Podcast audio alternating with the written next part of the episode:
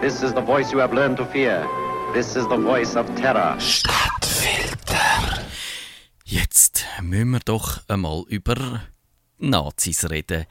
Wenn man sich mit Verschwörungstheorien beschäftigt, dann lassen sich Begegnungen mit diesen Brüdern nicht vermeiden.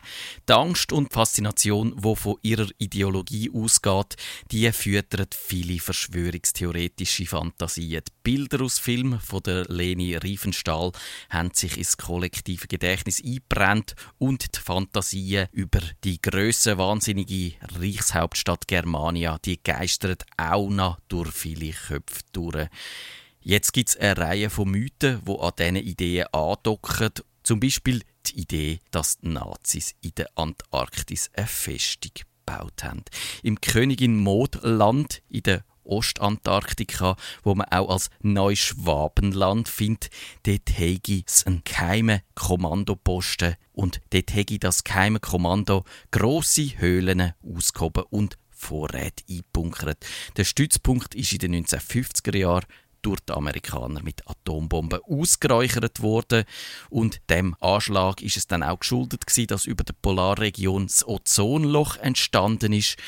Aber vielleicht, so glauben eben viele, hat nicht einmal ein Atomschlag diesen Nazis können den Gar ausmachen und darum hocken sie wahrscheinlich heute noch dort. Ein Rest klicken um den Martin Bormann. Womöglich höckelt auch die Eva Braun in dieser trauten Runde oder sogar der Adolf himself.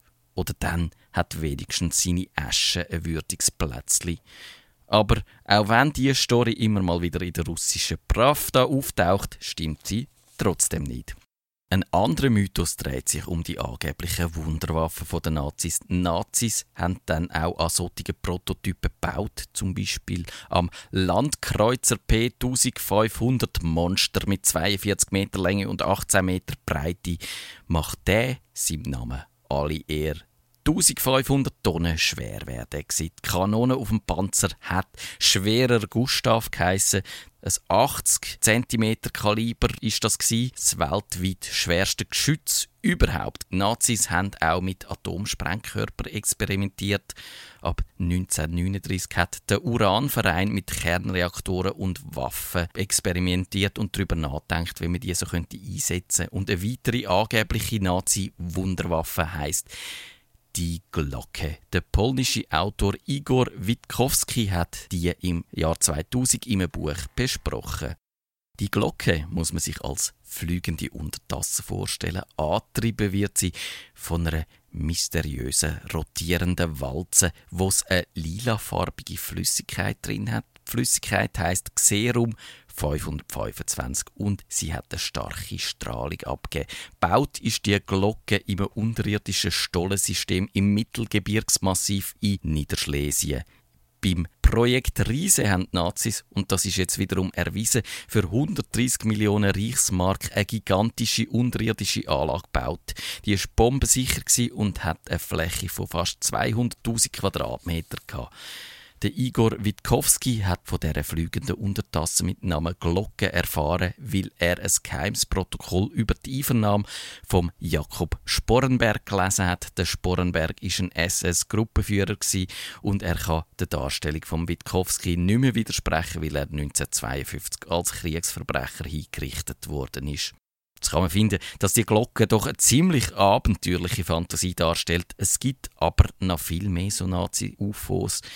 Die geistern unter dem Namen Reichsflugscheiben durch die Mythenwelt. Sie sorgen auch zusammen mit neuartigen U-Boot-Konstruktionen, sogenannte unidentifizierten Unterwasserobjekte oder USO, dafür, dass im Bermuda-Dreieck Schiff und Flugzeug verschwindet.